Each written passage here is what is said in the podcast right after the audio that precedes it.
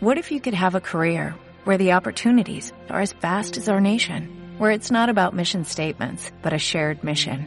At U.S. Customs and Border Protection, we go beyond to protect more than borders, from ship to shore, air to ground, cities to local communities. CBP agents and officers are keeping people safe.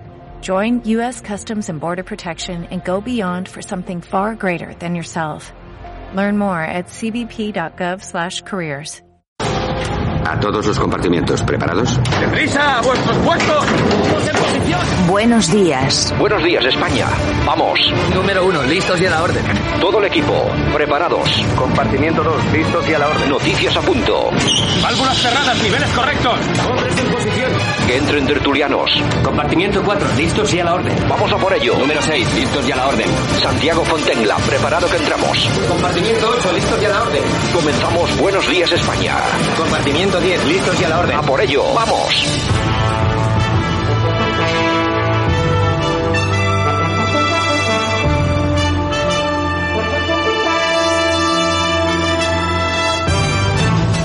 Buenos días de España, hoy es 11 de enero 2022, aquí estamos otra vez, 60 minutos por delante de informativo y también de entretenimiento que tenemos aquí en la radio. Vamos a hablar un poquito de todo y por supuesto antes de nada enviar un saludo de todas las personas que participan en este programa, también de Javier Muñoz que está en la técnica y por supuesto este que os habla Santiago Fonterla.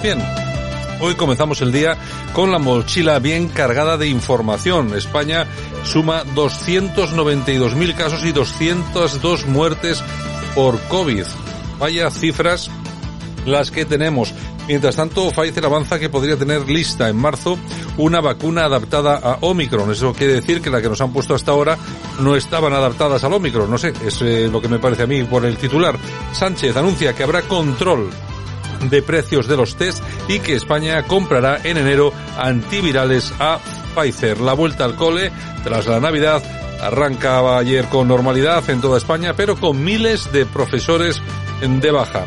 Ayuso y García Egea escenificaban ayer unidad tras meses de desencuentros, aunque sigue sin fecha el Congreso madrileño. Parece ser que se han dado cuenta de que esas desavenencias, sobre todo en público, no les traen más que cataclismo, devastación electoral.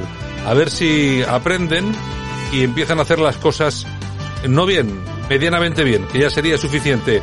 Vámonos hasta, hasta Valencia. Oltra pide comparecer en el Scorch para explicar datos sobre abusos a menores tutelados. Rusia y Estados Unidos mantienen sus posturas tras ocho horas de intensas conversaciones en Ginebra. La España vaciada se presentará finalmente en cinco provincias, Burgos, Palencia, Valladolid, Salamanca y Soria. Djokovic dice que me quiero quedar en Australia y estoy concentrado en jugar. Por su parte, Podemos acusa a Sánchez de dar pábulo a bulos contra Garzón y reivindica lealtad con la coalición. Yo no sé qué bulos son, porque que yo sepa, de momento todo lo que ha dicho el ministro y lo que se ha contado de lo que ha dicho es cierto, entre otras cosas porque tenía luz y taquígrafos, porque lo ha dicho en una entrevista a la prensa. Y el PP que reúne a sus consejeros de Agricultura para coordinar su ofensiva contra Garzón con mociones en toda España. Es una iniciativa muy parecida a la que emprende también Vox. Y la oferta de Ciudadanos abre la puerta al gobierno a aprobar la reforma laboral sin Esquerra Republicana y tampoco sin Bildu y en el tema laboral la subida de los salarios cierra 2021 a más de 5 puntos del IEPC y confirma la pérdida de poder adquisitivo. Por otro lado, hoy, otra vez como el día de la marmota, el precio de la luz sube un 2,7% y toca su nivel más alto en enero con 223 euros megavatio hora. En fin, vamos a hablar de esto y de mucho más aquí en Buenos Días España. Comenzamos. Aquí te lo contamos. Buenos días España. Buenos días.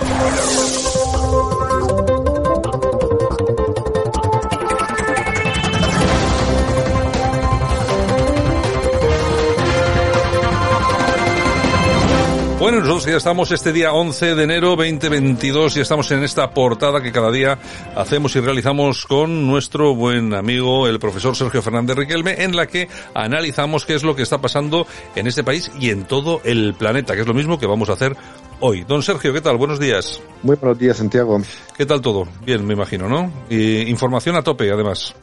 Sí, información bastante polémica e interesante hoy. Bueno, si te parece, vamos a empezar por una cosita que yo creo que llama poderosamente la atención.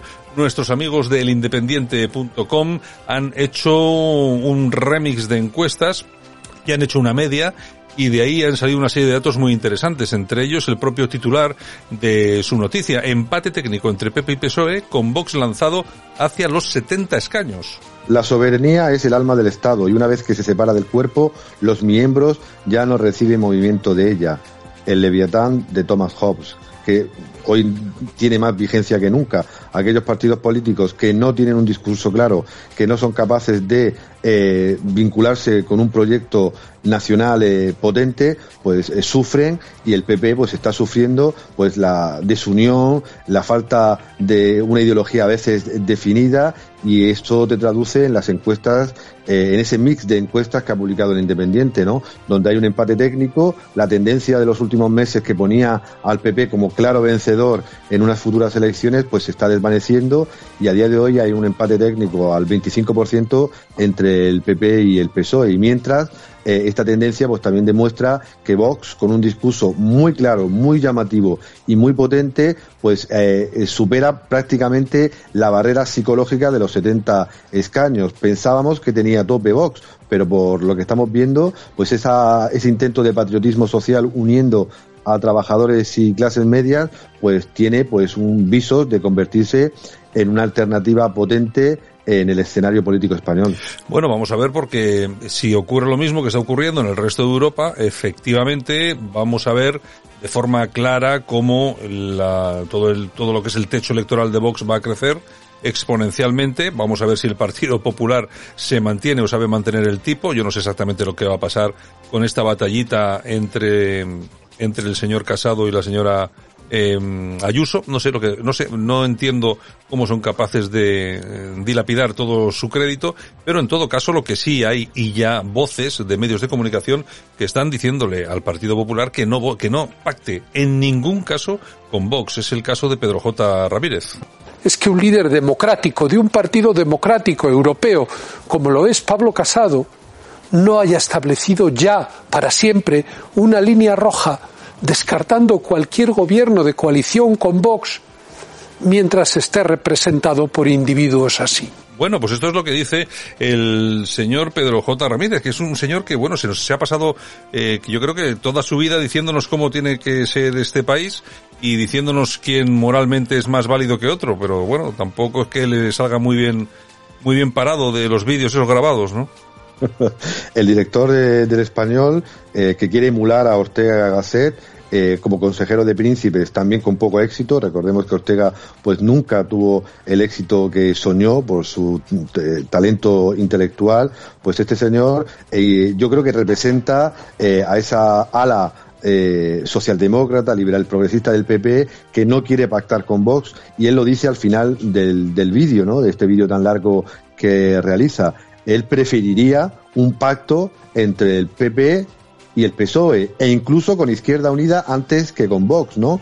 Algo surrealista eh, que no creo que tenga avisos de realidad, aunque hay voces que todos conocemos del PP que no quieren ese pacto con Vox, que es inevitable para cambiar de gobierno en España, pues eh, se, se, produzca eh, ese, ese pacto y Pedro J pues eh, creo que intenta sin éxito o, o, así parece que el PP pues se eche al monte y se vaya pues con sus enemigos naturales para evitar que Vox siga creciendo porque está asustando pues a ciertas élites del partido y a ciertas élites periodísticas que hasta ahora habían vivido muy bien eh, al calor pues de, esta formación.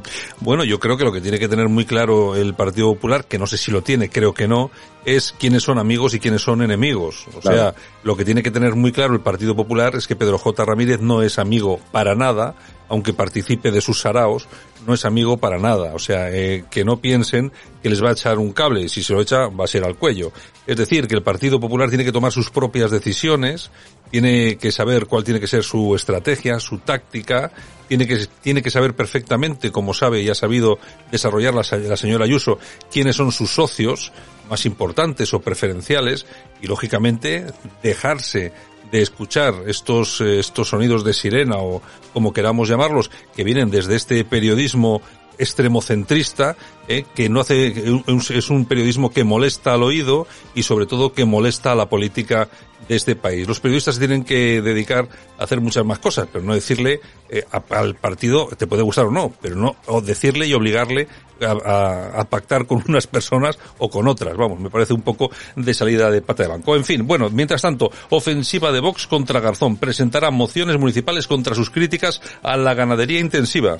Eso es soberanía, defender el producto nacional defender a los productores, a los trabajadores, pues de la competencia globalista o de decisiones eh, políticas y ministeriales, en este caso declaraciones que ponen en peligro muchos puestos de trabajo, a muchas industrias y a, la regambre eh, vital de muchas poblaciones en, su, territorio, ¿no? Eh, Buxade también hace unos días, pues, eh, en una tertulia en Libertad Digital, eh, publicó o dijo algo eh, que yo suscribo al 100%, ¿no? Hay que proteger el producto nacional y en este caso la gastronomía patria por ser pues un valor añadido a nuestra economía y a nuestra cultura, pero también un elemento de elemento de nuestra idiosincrasia, ¿no? Mejor pues una buena catalana y un buen pulpo a la gallega que un McDonald's o un Kentucky Fried Chicken, ¿no? Algo de sentido común que no significa eliminar la competencia, eso creo que no está en, juego, sino que hay que primar, hay que cuidar, hay que modernizar pues nuestro sector eh, productivo agropecuario, agroalimentario, para que pueda pues eh, ser un rival fuerte, moderno eh, y que dé mucho trabajo y dé mucha mucho negocio pues a, a, nuestro país. Bueno, ya ya te digo yo que sobre eso hay diferentes puntos de vista. Lo escucharemos luego dentro de dentro de unos minutos. En fin, bueno, si te parece, vámonos al ABC. Eh, hay una entrevista. Yo creo que vamos a ver. No quiero entrar en los términos en los que se realiza, pero me parece muy buena sobre todo por las, las respuestas del protagonismo, que es, el protagonista, que es Eric Zemmour, que es el candidato a la presidencia eh, francesa. Imagino que has visto la entrevista. Cuéntame qué te ha parecido. Pues surrealista, ¿no? El ABC copia una entrevista realizada por un periodista británico, Andrew eh, Villen, en la cual, pues, eh, en vez de preguntar eh, para conocer pues las posturas, las ideas de este señor, pues se dedica a intentar caricaturizarlo, eh, criticarlo y directamente insultarlo en, en algunos de, de, los párrafos de, de, esta entrevista. Y directamente comienza con el título, ¿no? El líder de la extrema derecha es el líder del nuevo soberanismo, ¿no? Eh, que creo que ese término es mucho más adecuado y creo que responde más a, la realidad. Y es una entrevista que pese a los insultos, pese a las provocaciones del, periodista, pues yo creo que responde muy bien, dice cosas muy coherentes, muy de sentido común, defender la herencia eh, cristiana y grecolatina, siendo él de origen judío, eh, defender pues eh, un Estado centralista, laico eh, y profundamente orgulloso de su pasado, situando a De Gaulle y a Napoleón como sus grandes referentes, defendiendo pues la, la familia natural, la, los símbolos comunes, la, no la lucha sino la conciliación entre sexos, cosas muy normales que eh, creo que asustan pues a, a, una generación de periodistas y de intelectuales que piensan en tonterías y las convierten en dogmas, ¿no? Es una entrevista que recomiendo mucho a los oyentes porque van a conocer a Semur en sus ideas y en cómo es capaz de sortear pues la, la, ofensiva de lo políticamente correcto. Bueno, pues eh, yo creo que la entrevista hay que hay que leerla, lo que pasa que siempre eh, pues bueno, sin tomar atajos, es decir, analizando lo que se pregunta y sobre todo lo que se responde. Es muy interesante, no se vayan a, no se van a encontrar ustedes una entrevista eh, fácil, es decir, eh, halagadora, pero precisamente por eso yo creo que tiene su interés y su importancia, porque estamos ante una persona que es un verdadero intelectual, que sabe perfectamente eh, rodear todas las eh, inquietudes o mal, malas inquietudes del entrevistador y la verdad que sale una entrevista bastante redonda. Bueno, en nuestro país, protagonismo de la España vaciada. Se presentan finalmente en, bueno, en cinco provincias, Burgos, Palencia, Valladolid, Salamanca y Soria, pero yo creo que también se presentan en Ávila, ¿no? No lo sé.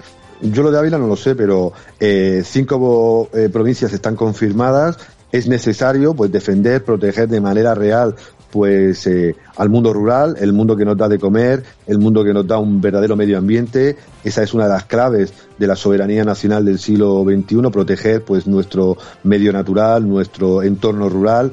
Y en Castilla y León pues surge esta iniciativa para dar voz, para dar voto a estas provincias despobladas, alejadas, eh, y maltratadas por la administración pública y también por el mundo eh, privado. No sé si la fórmula eh, finalmente será un verdadero modo de representación de la población, ¿no? Eh, de manera partidista, poniendo en primer lugar los intereses de los habitantes de esa zona, o finalmente devendrá en lo que algunos pues temen, que se convierta en un ariete del PSOE para intentar robar votos en esas zonas rurales a PP y Vox. Eso, eso parece que puede ser en algunos casos, no vamos a decir en todos, porque también generalizar en este caso no está bien, pero eso podría ser en algún tema. Bueno, y si te parece, vamos a acabar pues con otro de esos despropósitos que, bueno, ya estamos eh, acostumbrados a vivir en España. Navarra va a destinar 8 millones de euros a un plan de acogida de inmigrantes y convivencia intercultural y, atención, otro millón para que los ayuntamientos luchen contra el racismo y la xenofobia. Es decir, que aquí estamos para todo menos para dedicar eh, dinerito a las familias que están en la cola del hambre o a los de La Palma. Imagínate que esos nueve millones de euros, más todos los que se gastan eh, en nuestros chiringuitos variados y que tú cada día denuncias con Yolanda, se invirtieran en permitir que los jóvenes se emanciparan, que nuestra juventud pudiera montar una pequeña empresa, un pequeño negocio, que los autónomos tuvieran más liquidez, que las familias pudieran tener más hijos eh, con mejores viviendas y con mejores trabajos. Imagínate si ese dinero sería productivo y sería bien recibido por la población. Por eso entiendo el cabreo de la gente cuando ese dinero que le vendría muy bien al español al español medio, pues se va a campañas para alentar pues más inmigración ilegal, más problemas en los barrios y más eh, eh, conflictos eh, en nuestras calles, ¿no? No se habla de que esa, ese dinero pues vaya a, a, la economía productiva tanto de españoles como de inmigrantes totalmente integrados y, y legalizados, sino como siempre para cambiar pues el rostro de nuestra sociedad y no darle el dinero soberanamente a quien lo paga con sus impuestos, a quien contribuye con su trabajo y al que respeta las normas. Bueno, pues otra cantidad de dinero, eh, bueno, pues está sobre la mesa para alentar lo que es el efecto llamada. ¿El efecto llamada de quién?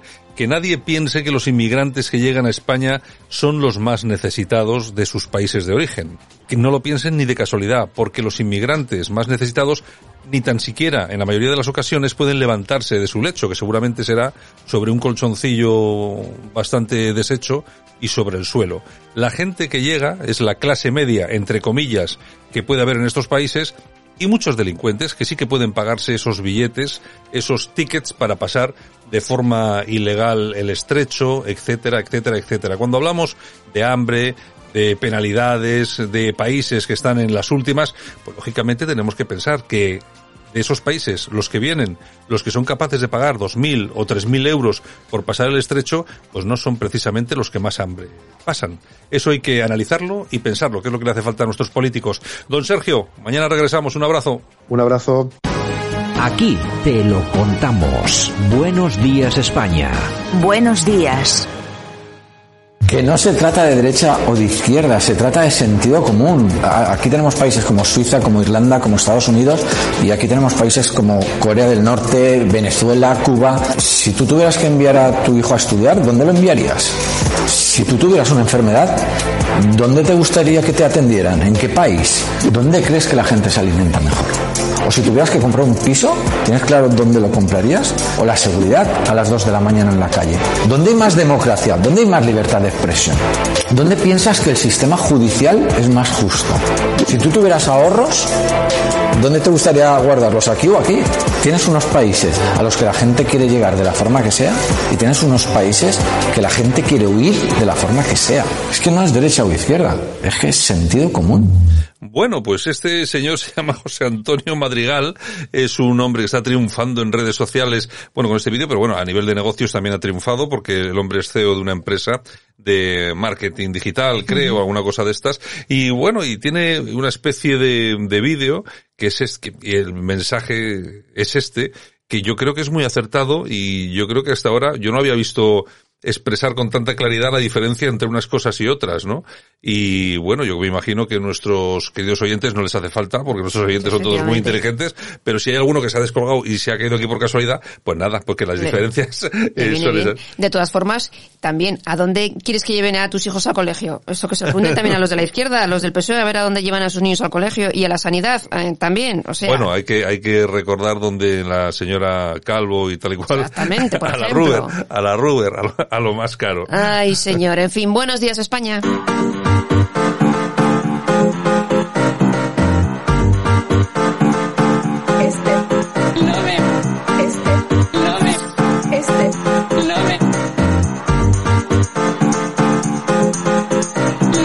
Radio Cadena Española no nos cansamos. No nos cansamos de madrugar. No nos cansamos de contar la actualidad. No nos cansamos de decir las cosas claras. En fin, que no nos cansamos de tocar los temas más importantes. No nos cansamos. Este es el ministerio de todas las mujeres. De todas las mujeres. Bueno, pues aquí estamos de nuevo, son, eh, iba a decir son, iba a decir el día, como si fuera la hora. Día 11. es día 11 del, de enero de 2022. Iba a decir el día como si fuera la hora. Bueno, pues son, son el día 1, son el día 10. Es de noche todavía. Bueno, bueno. ¿Qué tal, Yolanda C? ¿Qué me cuentas? Pues aquí estamos, aquí estamos. Pues tenemos a los ginecólogos en pie de guerra porque ¿Qué se indignan con Irene Montero al manifestar que hay violencia de género en el parto. Bueno, es que, ¿qué país? Impresionante. Oye, si antes escuchamos a este hombre, a José Antonio Madrigal hoy, antes nos damos cuenta de toda la razón que tiene. Porque fíjate la primera noticia con la que se descuelga nuestra, nuestra buena amiga y compañera Yolanda C. Pues o sea, ves. ahora resulta que hay maltrato físico contra la mujer en el parto. Sí, sí, sí. Además en privado y público, ¿eh? O sea, todos. es una cosa. Todos, todos. Yo- es que, ¿qué país? No me extraña que nos vaya así. Habrá que preguntar a la ministra a ver si ella la han maltratado en el parto. No yo, sé. no, yo no sé si la habrán maltratado o no. A mí lo que me parece es una tontería como cualquier Increíble. otra. Es de lo, a lo que nos tienen acostumbrados, dedicarse a este tipo de cosas en vez de dedicarse a las cosas de verdad. En fin. En fin, ¿qué le vamos a hacer? Bueno, y nos vamos a la OMS, que incluye el síndrome del trabajador quemado en su listado de enfermedades. El burnout, que así se llama, hace referencia a la cronificación del estrés laboral, agotamiento físico y mental que se prolonga en el tiempo y llega a alterar la personalidad y autoestima del trabajador. Bueno, Me voy a vamos- pillar la baja. Vamos a ver, o sea, vamos, que hay gente que se quema en el curro, eso, vamos, lo ha habido, lo ha habido ha habido siempre, toda la vida. Porque al final o te aburres del curro, o tienes un jefe que no, con el que no afinas demasiado, pero bueno, de ahí a convertirlo en una enfermedad, no sé, bueno, en fin, no sé, no, yo, de, de momento a mí no me pasa, así que voy a... Yo me estoy quemando, ¿eh? sí, Me estoy quemando que por momentos. De lo mal que te tratamos aquí. Me, me mal- maltrata, me maltrata el gobierno. Bueno, nos vamos a ABC porque aquí tienen entrevista a Eric Se- Zemmour, que es el líder francés del partido Reconquista, Mm. y entre otras cosas dice pues, bueno, que los eh, pueblos de Europa están en peligro de extinción. Bueno, ya sabemos eso hace mucho tiempo. Y también dice que si a ustedes les parece normal ver por las calles de Francia a mujeres con velo tapadas totalmente. A mí no. Es contrario a la civilización francesa, asegura. Yo, es que, vamos a ver, hay, mm, hay cosas que, que escapan un poco a la, a la percepción de, de lo más normal, ¿no? A mí me da igual la gente como vaya vestida. O sea, es que me da lo mismo, o sea, no, me, no me preocupa, pero ahora aquí no estamos hablando de una, simplemente de una forma de vestir, porque también tiene un carácter político y, y religioso, ¿no? Yo no, no conozco a nadie, y seguramente que ahora saldrá algún progre, progre diciendo que a él no, pero yo no conozco a nadie que no le importe ver a una señora con burka, completamente tapada, de negro, en una ciudad como puede ser Bilbao, o como puede ser, yo qué sé, Santander París. o París. Es que no es normal.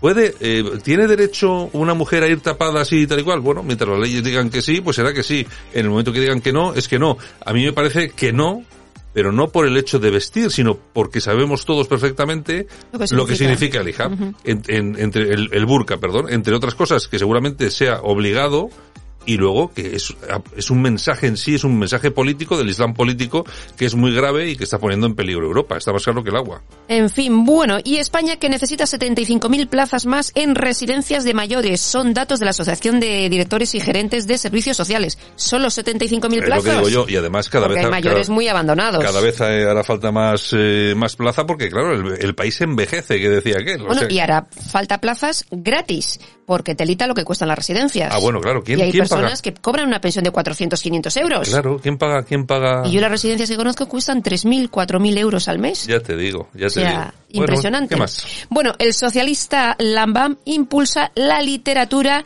en catalán y, aragon- y aragonés con la grabación de cortometrajes.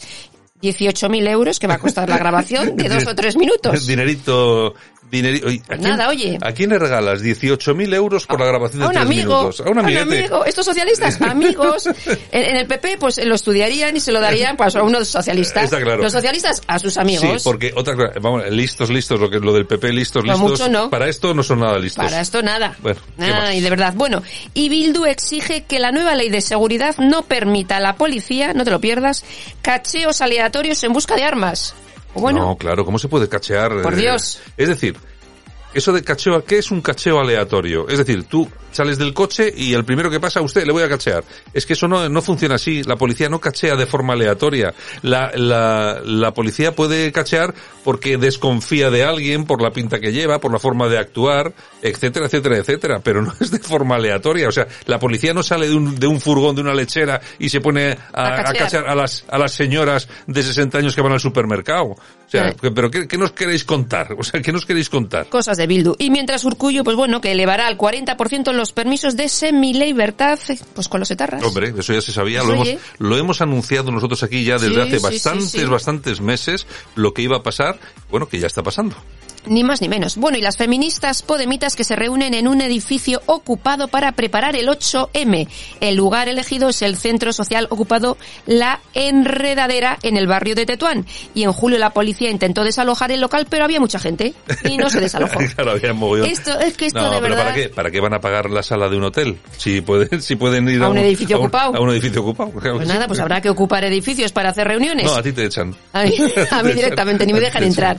Bueno, y la presidenta balear Francina Armengol se pasa por el forro al Supremo y mantiene la enseñanza del 100% en catalán en su proyecto de ley de educación. Bueno, pues ya saben ustedes ahí en las Baleares que va a disfrutar de lo votado. No vamos a, no vamos a dar más explicaciones porque cada uno tiene, pues eso, lo que vota.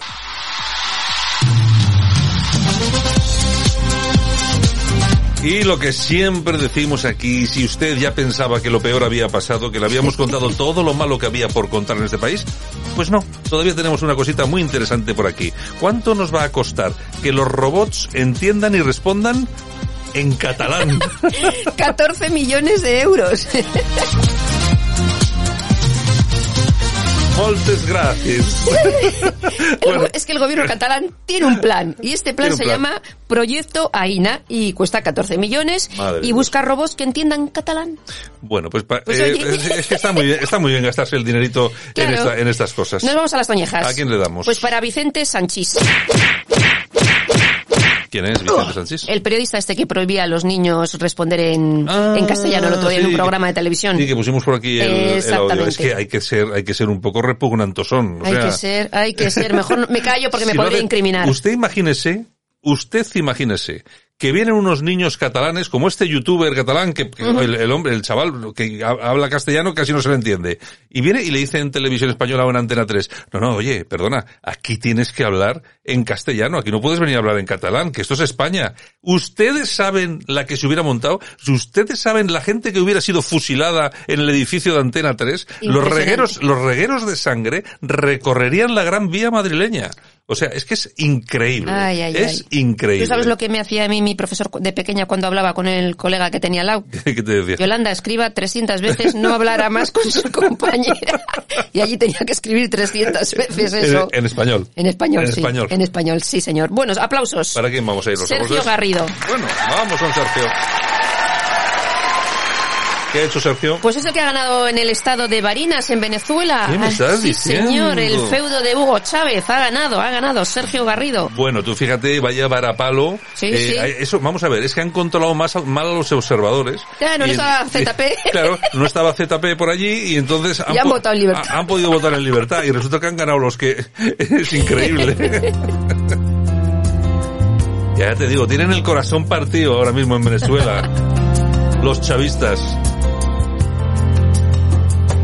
Como el corazón partido de Alejandro Sanz, lo tenemos hoy como banda sonora de nuestras efemérides. Y es que tal día como hoy del año 1998, Alejandro Sanz era número uno con este famoso tema. Ya lo ves que no hay dos sin tres, que la vida va y viene y que no se detiene y qué sé yo.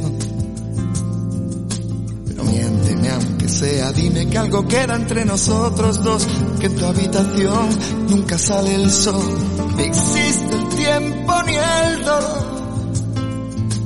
Llévame si quieres a perder a ningún destino sin ningún porqué.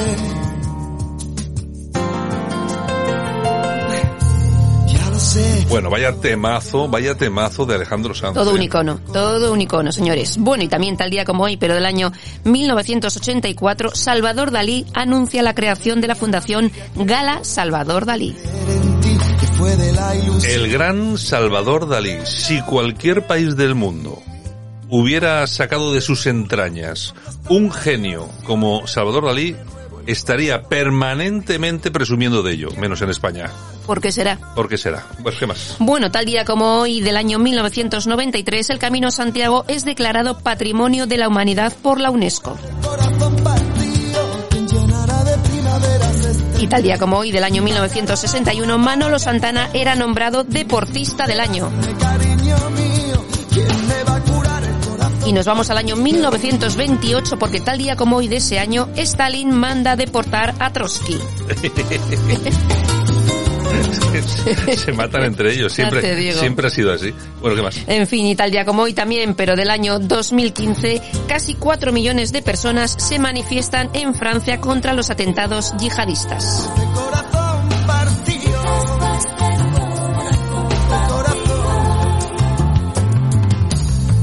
Bueno, pues si te parece, volvemos dentro de unos minutitos En el corazón, y hablamos de corazón, a ver qué hay por ahí, que seguramente habrá algo. alguna cosilla. Además, oye, ¿qué, qué, qué ha pasado? ¿Qué, qué últimamente? He, he ido a encender la televisión y me he encontrado todo como, el- la televisión llena como de baba. ¿Qué pasa? ¿Que ha ido Samantha Hudson a Sálvame? Es de vómito social.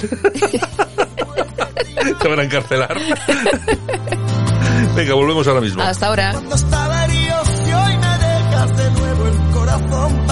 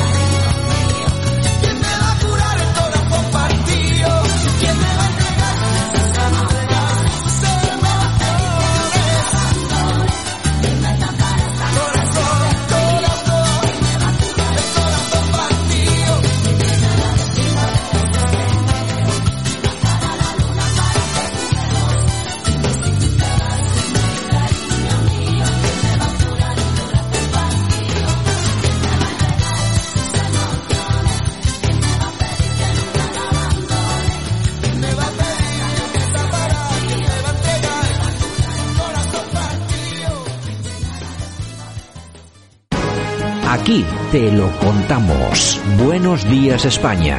Buenos días.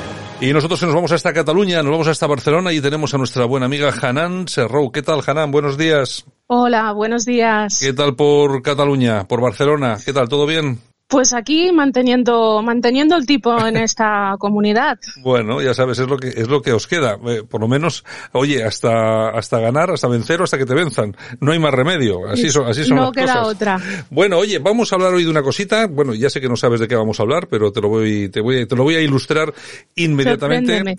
Vamos a hablar de, de centros de menores y cosas de ese tema. Bueno, en todo caso, lo vamos a ilustrar con un audio que pertenece a un vídeo del Toro Televisión. Es una entrevista que se le hace a Teresa, que es la, la chica, la niña, que es víctima del ex marido de Mónica Oltra. quería darlo a la luz porque yo pensaba que no me iba a creer nadie.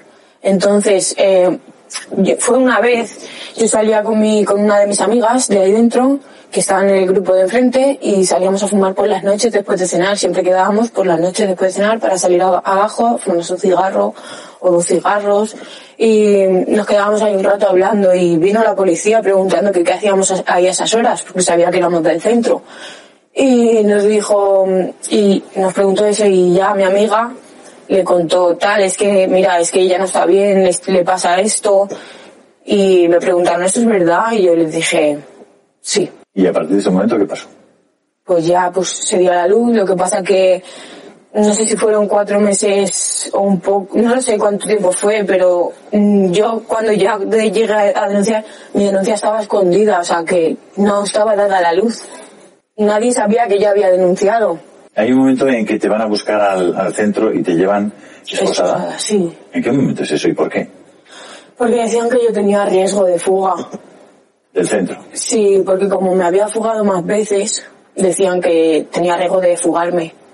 ¿Y Pero para claro, para voy te a- estaban llevando a la policía? Era para que tú denunciaras. Claro, no era para yo ir al juicio de, de la denuncia.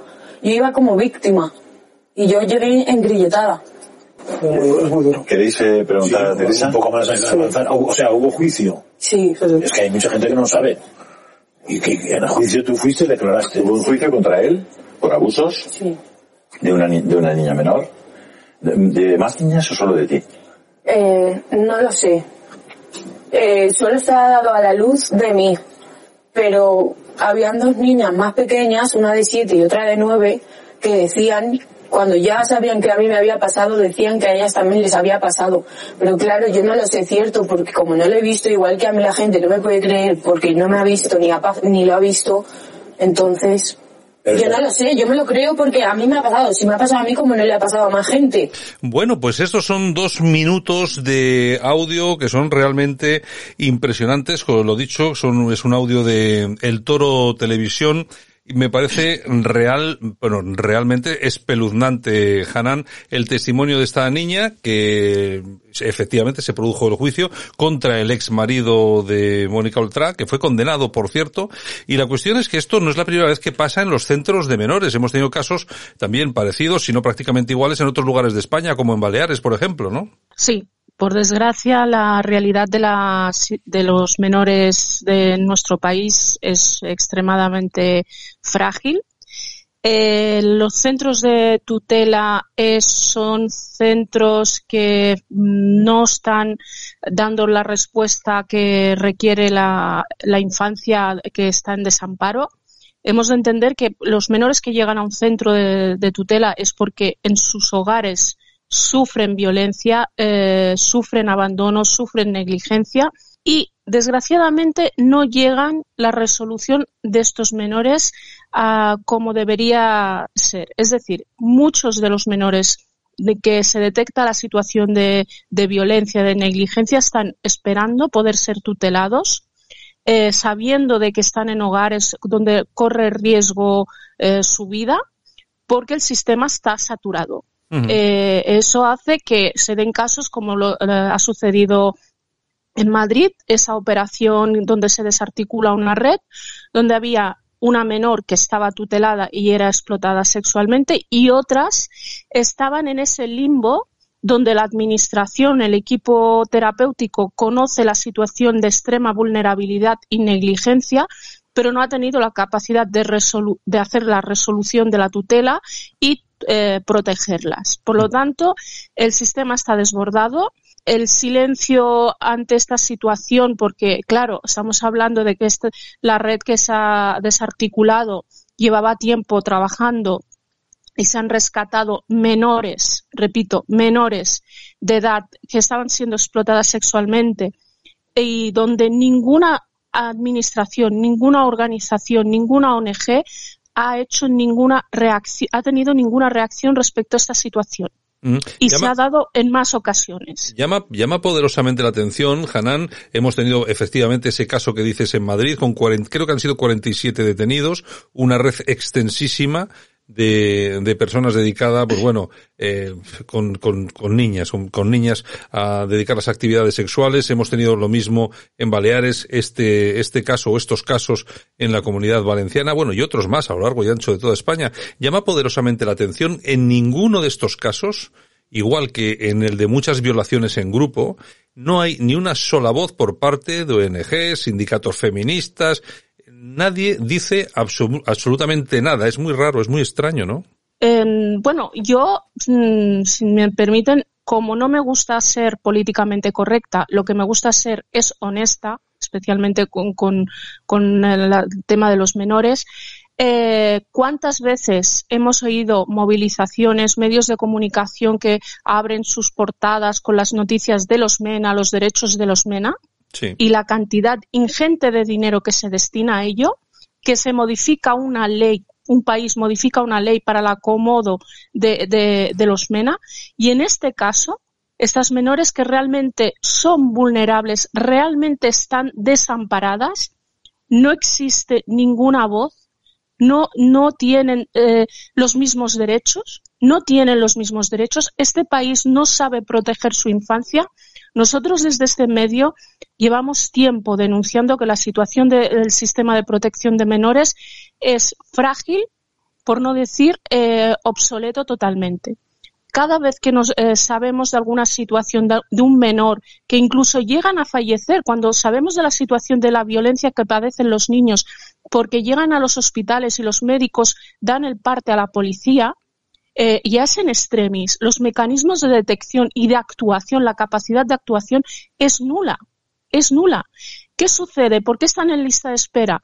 Pues mire, por desgracia, porque hay unas prioridades políticas, hay unas prioridades de campaña, de lobbies, que hace que el sistema esté saturado. Eh, eh, es más urgente Dime. Sí, no, te, es que te iba a preguntar, como eh, ahora que hablabas de los centros, porque claro, nosotros siempre hablamos de, de, los centros, los centros, pero claro, no hay centros de un tipo, hay varios tipos de centros. Eh, yo creo que donde más surgen los problemas eh, son en los centros educativos de menores infractores, creo que se llama, ¿no? Mm, digamos que hay dos divisiones. Los centros de eh, terapéuticos, los centros eh, para infractores que entran por una orden judicial. Es un menor que comete un delito y, tiene que cumplir una medida pues eh, desde seis meses hasta dos años o lo que crea el juez. Luego hay los centros abiertos educativos, luego están los centros terapéuticos y los centros de protección. Los de los mena, los menas dónde acaban? Los menas extranjeros ¿en qué tipo de centro los acaban? Menas, de entrada el circuito eh, suelen ir a los centros primero, primera acogida de emergencia, eso ya los digamos los autóctonos no tienen acceso a esos centros de emergencia. De ahí se les intenta derivar a un centro socioeducativo abierto, como intenta ser como un hogar eh, donde entran y salen, si cometen una infracción, luego, según el tipo de infracción, lo que crea conveniente el juez, pasa a un centro cerrado, entonces ahí están privados de libertad. Están privados de libertad, no de sus derechos. Luego pueden eh, haber cumplido la medida y volver a pasar a un centro abierto donde se fusionan todos, tanto los de infractores como los amparados, es cuando se llega a, a los 18 años. Ahí, si el infractor ha cumplido la medida, no tiene referentes familiares y por otro lado los menas eh, llegan a esa edad de 18 años, eh, tienen esos pisos de, emancipación, de, puente a la mayoría de edad que suele llegar los programas hasta los 22 años, que en este caso suelen llegar especialmente los eh, jóvenes, eh, los menas, eh, por sus circunstancias. ¿Qué pasa? La gente tiene que entender que un menor que se tutela que ha sufrido malos tratos, ha sufrido lo indescriptible y que suelen ser mm, violencia prolongada en el tiempo, estos menores, digamos los nuestros, el desorden, el, lo roto que están por dentro, hace que les sea muy complicado seguir un programa educativo, un programa eh, de, de reeducación y de inserción. Eh, esto, añadiéndole que el sistema está desbordado, no son capaces de protegerles. Y por eso luego nos encontramos a estos menores en la calle. Efectivamente, con todos, con, todos los problemas que se derivan de ahí. Oye, bueno, lamentablemente no tenemos más eh, tiempo porque se nos va, se nos ha ido, se nos ha ido los minutillos que teníamos reservados. Este es un tema que es muy interesante y sobre todo ver cómo funciona un poco la estructura de los centros para menas, eh, lo que hemos hablado, pero hay que extenderlo un poquito más. Eh, todas las formas de violencia que se producen aquí y sobre todo qué es lo que pasa cuando luego estos menas eh, salen de estos centros y cómo quedan y exactamente qué es lo que puede hacer la sociedad. Porque claro, ahí tenemos un problema que si el de los menas ya en los centros es grave, imagínense ustedes cuando salen de ahí y no hay forma de, control. En fin, si te parece vamos a hablar de esto en, en próximas ocasiones, Hanan. Perfecto, será un placer. Pues un abrazo muy fuerte y venga, hasta la semana que viene. Un abrazo. Hasta la semana que viene. Saludo. Aquí te lo contamos. Buenos días España. Buenos días. Y nosotros que nos vamos hasta Madrid, como cada semana vamos a hablar de las cosas del dinerito, de cómo está en nuestro bolsillo y al segundo siguiente ya no está. Lo vamos a hacer como siempre con nuestra buena amiga Almudena Gómez de Cecilia. Almudena, ¿qué tal? Buenos días. Hola, buenos días, ¿qué tal? ¿Qué tal todo por Madrid? Bien, aquí estamos muy bien, hace buen tiempo. Aguantando, aguantando el, el, tirón. Bueno, vamos a hablar de dinero, que ya sabemos que es un, el disgusto de la marmota para todos nuestros oyentes. Hemos comenzado el año con asuntos económicos en el candelero, en los medios de comunicación, y además bastante fuertes y bastante potente. Esta vez ha sido el ministro de Consumo, el comunista Garzón, el que ha montado el lío con el asunto de la carne. Oye, solamente era lo que nos faltaba eh, en la economía para que encima no nos compren en el extranjero, ¿no? Sí, sí, efectivamente, los extremos han estado sembrados esta semana con tus declaraciones. Eh, los dos extremos, porque también luego ha habido otro que dice que, que no le gusta que ver la M de McDonald's, tú fíjate. Evidentemente, mira, ves, la economía no es lo suyo. Ellos es que están a otras cosas, como buenos populistas. A la propaganda, sin ningún diseño económico, sin responsabilidad frente a las circunstancias, que son difíciles, y vendiendo el humo porque si te fijas bien, los dos polos extremos han conseguido sobre la economía lo mismo. Bueno, pero vamos a ver. Eh, ¿Cómo es posible que sea el mismo efecto? Porque según ellos se encuentran en posiciones totalmente opuestas, ¿no? Pues eh, sí, pero en realidad no, es lo mismo. Mira, en relación a la venta de hamburguesas y comida rápida de McDonald's, es que lo digo porque estamos aquí con el asunto de la carne y los ganaderos. La, que, vas, la, que, vas, a montar hoy, Almudena. Sigue, sigue, la que vas a montar hoy, ya verás tú. La carne es todo, claro. Todo el mundo vende carne, quiere vender. Y además, como es lógico y como cualquiera se da cuenta enseguida, los ingredientes que se utilizan, tú quieres de más una hamburguesa, el pan, la carne, las verduras, el queso, todo eso se produce en España. Porque por razones evidentes de precio y disponibilidad logística, eh, lo, lo, compran aquí que lo van a comprar en el extranjero. No, eso es producción de aquí, de Madrid, de, los alrededores. Si pones dificultades al establecimiento de multinacionales como esta, estás, ¿qué haces? Perjudicando a la producción agrícola y ganadera española. Las hamburguesas que son carne de vaca. Pues, ¿qué ha pasado? El ministro comunista, ¿qué ha dicho? Declaraciones en contra de la venta de carne española. O sea, consigue lo mismo. Perjudicar a los productores españoles agrícolas porque hay que dar de comer a la ganadería y a los ganaderos. Y porque, ¿y por qué? Pues es que mira, el motivo por el cual ambos extremos llegan al mismo sitio es porque en realidad ambos están atacando no a la McDonald's o a las granjas extensivas, no, están atacando al sistema de libre mercado. El comunista lo que dice es que no se puede permitir la libre explotación ganadera. Eso, es lo que en resumen cuentas dice. Que eso de poner una granja criar animales, luego vender la carne, lo tiene que hacer el Estado. Porque si lo hace el empresario, como todo el mundo sabe, es un ser perverso, lo hará para causar maltrato a los animales y envenenar a los consumidores por lo menos, con el fin de obtener beneficios. Y luego el otro líder que dice que, según dice, es un líder nacionalista, pues no sé, así se definió, dice que los medios de producción tienen que estar detentados siempre por entidades españolas dueñas del capital. O sea, capitalismo de Estado. Bueno, capitalismo de Estado es lo que hacen en China. Eh, Ni uno ni otro admiten, eso no, que cada ciudadano libre tome una iniciativa libre de negocio en un mercado libre. No, eso no.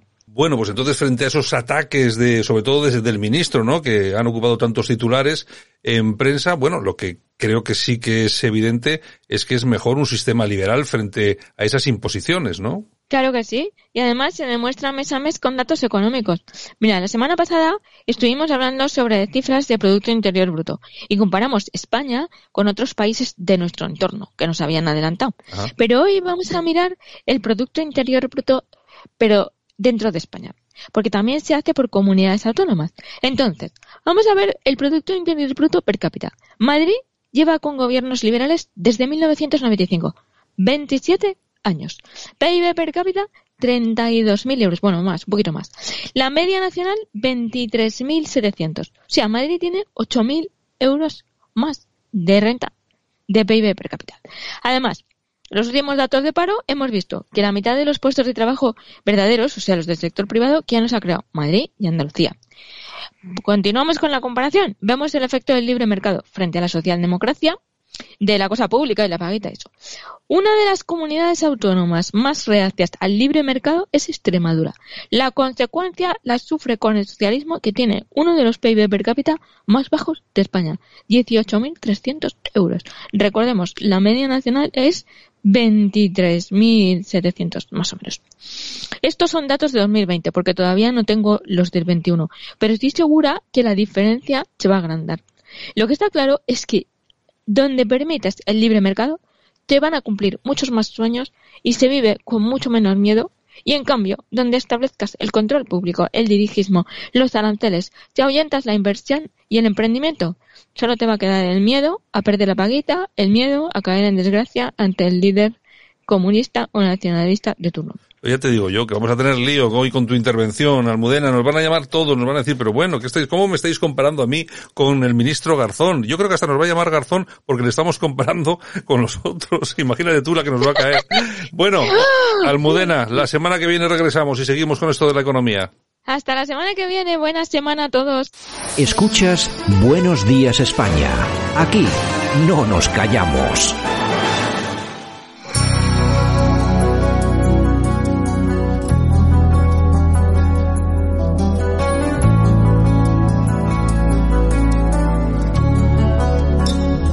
Bueno, hoy estamos Alejandro Sancistas, ¿eh? Ya te digo. Ya te digo. ya bueno, te digo. este es otro temazo. Antes hemos escuchado eh, hace unos cuantos minutos partido. el corazón partido y ahora la amiga mía que también ha sido. Hombre, es que ese álbum fue todo un pelotazo en el año 98. entre copas, que es con tu piel con quien sueña de noche. Y además soy fan. Pero, hombre, claro, o sea, que quede claro, o sea, vamos a ver, ¿no? Que, no, que nadie puede, pueda llegar a pensar lo contrario. Efectivamente, el que piense lo contrario, fuera. Bueno, ayer lo que comentábamos en Sálvame, Samantha Hudson. ¿Quién es Samantha Hudson? Pues un travesti. Tal bueno, cual. él sí, él, se, considera un él travesti. se- yo de todos modos, vamos a ver, a mí, a ver, no, yo no, no voy a entrar en, en, en comentar nada sobre su tema, pero hay una cosa que me llamó mucho la atención, ¿no? Ujú. Eh, lo primero que hizo cuando llegó al programa de Salame fue echarle en cara al programa y a Y Lidia Lidia Lozano, Lozano, ujú. que eh, durante La cabalgata de Reyes. el programa de Reyes, Mm. eh, que ella iba disfrazada de, Rey Mago o sí. de lo que fuera, y claro, iba pintada de negro. Entonces, claro, esto no puede ser. Es que para representar a negros hay que contratar a negros, porque si no eso es racismo. Claro, le decía Lidia, pero no, hombre, si es que, si además si yo soy mujer, Hmm. claro, que cualquiera le hubiera podido decir, oye, el problema está en que hay una mujer haciendo de Claro. hombre. En todo caso, es que son estas, estas tonterías de esta gente, que ya, ya no entro ¿eh? en sus ni preferencias, ni cómo se siente, ni cómo no, pero es que lo mismo le podía haber dicho eh, cualquiera, ¿no? Eh, vamos a ver, ¿usted de qué va vestida? ¿O de qué va vestido? De mujer. De mujer, ¿por qué? Es que yo me siento mujer. Bueno, pues yo me siento negro y me visto y me pongo como me da la gana. Me Es disfrazo que- como quiero. Claro, y me disfrazo como quiero. Es que, vamos a ver, el problema de todo esto no es el racismo. El racismo no existe. O sea, intentar buscar una razón en el racismo, para encontrar eh, que por qué la gente se pinta de negro, o por qué la gente se pone de chino, o, o sea, hablar de racismo es una solemne tontería. Ridículo, es ridículo, sí, sí. Pues bueno, entre eso muchas más cosas, pero no vamos a entrar porque tampoco No merece la pena, no merece la pena. Bueno, también hablaron de Miriam Sánchez, sabes que Sí. hace poco salió en televisión también, pues un poco desquiciada y tal, se había ido a Canarias. Bueno, pues parece que la ha vuelto a liar en Conil. Bueno, ayer Caparrós dio en el clavo sí, sí, cuando dijo su, eh, su pasado no le abandona. Claro, Mm. es que tú pones su apellido en, en internet y están todos sus vídeos ahí. Y ella lo reconocía, ¿eh? Que no se quita de encima su pasado. Claro, es que, claro, quitarse eso de encima es que es muy... muy difícil. Eso no te permite ni tener relaciones, porque, vamos a ver, porque esto está hecho así, no es porque yo lo diga. No te permite tener relaciones muy estables. Tiene Eh, una hija de 14 años. Tienes una hija de 14 años que tú imagínate. No sé, son una serie de cosas. Yo, yo creo que cuando mejor estaba esta mujer era con Pipi, ¿no? Sí, sí, lo dijo Kiko Matamoros. Sí, ¿no? Sí, que estaba, con él estuvo muy bien. Lo que pasa que, bueno, ha ido de capa caída. Yo creo que ha estado mal eh, relacionada, amistades no muy allá. Amistades peligrosas. Sí, no tiene familia o no se trata con la familia. Ya. Entonces se ha sentido sola, abandonada. Sí, porque económicamente no le debe ir mal. No, no, tiene un par de pisos, los tiene Sí, alquilados sí, y tal. Económicamente no, Sí. pero psicológicamente está muy mal. Entonces tú puedes tener todo el oro del mundo, que psicológicamente no estás bien y adiós muy buenas, adiós muy buenas. En fin, bueno, oye, cambiamos de tercio. ¿Te acuerdas de Carelis Rodríguez? En- Aquella que supuestamente tuvo una affair un día en, en Londres con Cayetano Rivera. Ah, sí, que la contrataron un día en Viva la Vida Sí, y nunca no, más. Y no ha vuelto más, sí. Bueno, pues parece ser que como no hablan de ella nunca, ha escrito en redes, alguien me ha querido llamar estas navidades, dando a entender que era Sí, Cayetano. sí, ¿no? Es Seguro. que de verdad, hay que ser cutre, hay que ser cutre, Carelis, para decir eso, de No, verdad, la, la de verdad, Carelis, ¿eh? la Carelis, yo no sé. Es que, vamos a ver, es que ellas. Esta gente sabe lo que tiene que hacer para poder ganar un poco de dinerito y hacerse ganar, famoso. pero que va a ganar, Pues le ¿a dónde va a ir? le llaman al Sálvame y ya ¿Qué está. va? Que esto no lo llaman al Sálvame, hombre. Que, no- que la quisieron fichar en, en Viva la Vida y no hubo forma. Estuvo un día. sí, era sosa, sosa. hasta sí. decir basta. Ya te digo. Ay, bueno, y Alejandra Rubio que asegura que Íñigo Nieva y Tamara Falcó no se van a casar porque ella tiene amigos en común y no lo ve. Y no está, lo ve. está de rapel. Es- está de es- rapel ahora. eh, eh, y luego luego se preocupa porque hablan de porque hablan de ella y, de su y de su madre y su tía Así y mira es. ella no se corta para hablar de los demás ¿eh? Efectivamente, faltaría más porque Oye, habla con conocimiento de causa. Oye, ¿eh? por cierto, que decían que igual volvía Olvido Hormigos, ¿no? Pero no, no, no, ha dicho que no, ha dicho que no, que ella está centrada ahora en su familia, Sí, en ¿no? su vida, y es otra como Miriam, que dice que si vuelve a la televisión van a revolver su pasado y tiene una hija pequeña, Pero y qué no quiere. Pero qué pasado tiene esta tía, si no tiene ningún que pero aquel- el famoso el famoso vídeo que se le ve allí que tampoco se ve Ya, gran pero cosa. que igual todo su pasado no se siente orgullosa para que su hija pequeña lo vea en televisión. Ya, bueno, bueno, cada Entonces uno se dedica a ello y va a dar clases como maestra. Bueno, sí, la han contratado, ¿no? Me han dicho que en, va a darlo En un ahí- colegio allí, en Toledo. En Toledo, muy bien. Así es. Bueno, y el actor Bob Saget, eh, ¿te acuerdas? El de Padres Forzosos. Sí, que ha Pues fallecido, le han ¿no? encontrado muerto a los 65 años. Eh, había estado trabajando en un hotel porque hacía de esto, de como el club de la comedia, parecido. Ah. Y lo han encontrado muerto en el hotel. Bueno, pues eh. ¿cuántos años tenía? 65. 65, 65. Bueno, pues eh, tú fíjate, ese tío ha sido famosete, ¿eh? Muy famoso, muy famoso. Bueno, pues no tienes nada más entonces. Hasta aquí hemos llegado Oye, hoy. Javier, ya puedes ir dando el carpetazo a esto que acabamos. Efectivamente. Mira, mira qué rápido. Hombre. Ay, señor. Bueno, Yolanda C, pues nada, pues estupendamente estupendo todo. Pues un besito a todos y me voy Te noto, con... te noto más recuperada. Estoy bastante más recuperada, Sí, sí, ¿no? Ya, señores. sí, ya. voy a tocar madera, no sea que vuelva a recaer, pero no, bueno. nos, no nos ha contagiado a nosotros, ¿eh, Javier? No nos han contagiado. Es que de verdad, me he cuidado, me he cuidado. Bueno, pues lo dicho, nosotros mañana regresamos en este espacio. Un saludo de todos los que participaron, también de Javier Muñoz, por supuesto, de este que os habla. Y mañana que estaremos de nuevo aquí con esta hora en la que combinamos, o eso pretendemos, información con entretenimiento. Y nos lo pasamos bien, oiga, claro que sí, meti- metiéndonos con todo el mundo y tal, hasta que un día se metan con nosotros. En fin, mañana regresamos. Un abrazo a todos, chao.